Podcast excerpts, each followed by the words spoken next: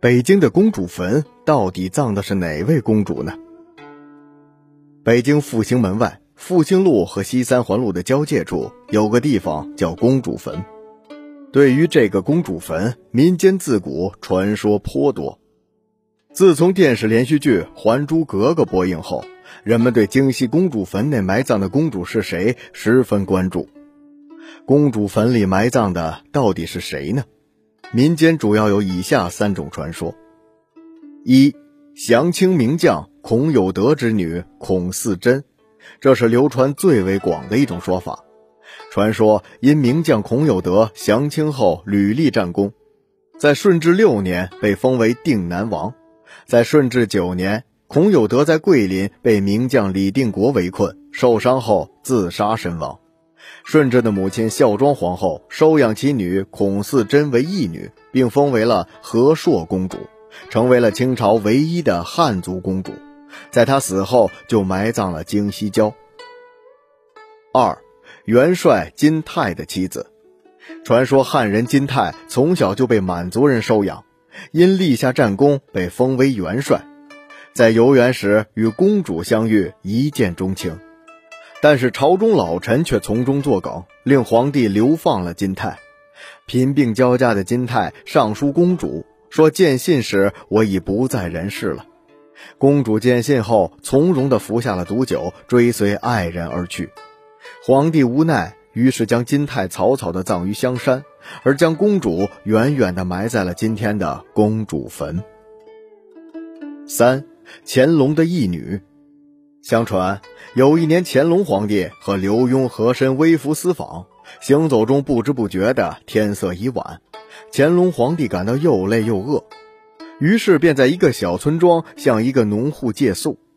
农户家就一位老汉和一个小姑娘。老汉心地善良，让乾隆皇帝他们免费食宿。乾隆帝很喜欢这个小姑娘。第二天出门时，对老人说：“老人家，你要乐意，就让您的女儿给我做干闺女吧。”老人一听就很高兴，就让女儿过来拜见了干爹。乾隆皇帝掏出了一块黄手帕，递给了姑娘：“孩儿如遇急难，可拿它到京城找我，只要一打听黄。”这时，刘墉哼了一声，接着说道：“打听皇家大院。”乾隆皇帝急忙改口：“对对，打听皇家大院。”几年后，赶上连年闹灾荒，父女俩实在是过不下去了，只好到京城来找姑娘的干爹。父女俩找遍了北京，也没找到干爹所说的皇家大院。不久，老汉就去世了。姑娘情急之下来到了护城河边，想寻短见。可就在这时，正好遇到了刘墉，于是刘墉就将姑娘带进了宫。乾隆皇帝自然早已忘记了此事，但是有刘墉作证，这怎么能赖得掉呢？于是便将姑娘留在了宫中。可是这姑娘却在宫中没住多久，就患病去世了。乾隆皇帝准备草草埋葬。可刘墉却说：“这位公主虽说不是万岁亲生，可却是您自己亲自认的干女儿，并且留有信物，就这么草草葬了，万岁脸上可不光彩呀。”于是乾隆皇帝只好传旨，按公主的葬礼，把姑娘葬在了公主坟这里。虽然对公主坟这里埋葬公主的传说有很多，而且说法各不相同。但公主坟内的公主到底是谁？早在一九六五年，北京市修建地铁一号线时，文物部门就对公主坟进行了考古挖掘，并参考历史资料考证，谜底早已揭开。原来，公主坟内葬的是嘉庆皇帝的两位公主，两位公主分别葬在东西两边，东边葬的是庄敬和硕公主，她是嘉庆的第三女。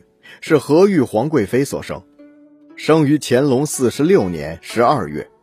她于嘉庆六年十一月下嫁蒙古亲王索特纳木多布济，嘉庆十六年三月卒，享年三十一岁。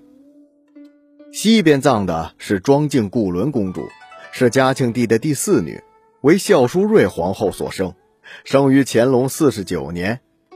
她于嘉庆七年下嫁蒙古族土默特部的马尼巴达喇郡王。嘉庆十六年五月卒，年二十八岁。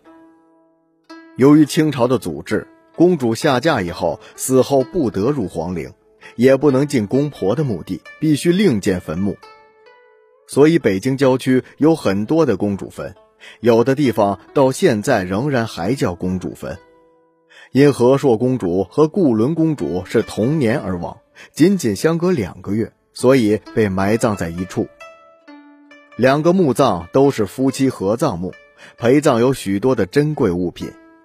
墓地原有围墙、仪门、享殿等地面建筑，四周及里面广植古松、古柏和国槐、银杏等树木，地宫均为砖石结构，非常坚固。之后，由于年久没人打理，才逐渐没落，所以不为外人所知晓了。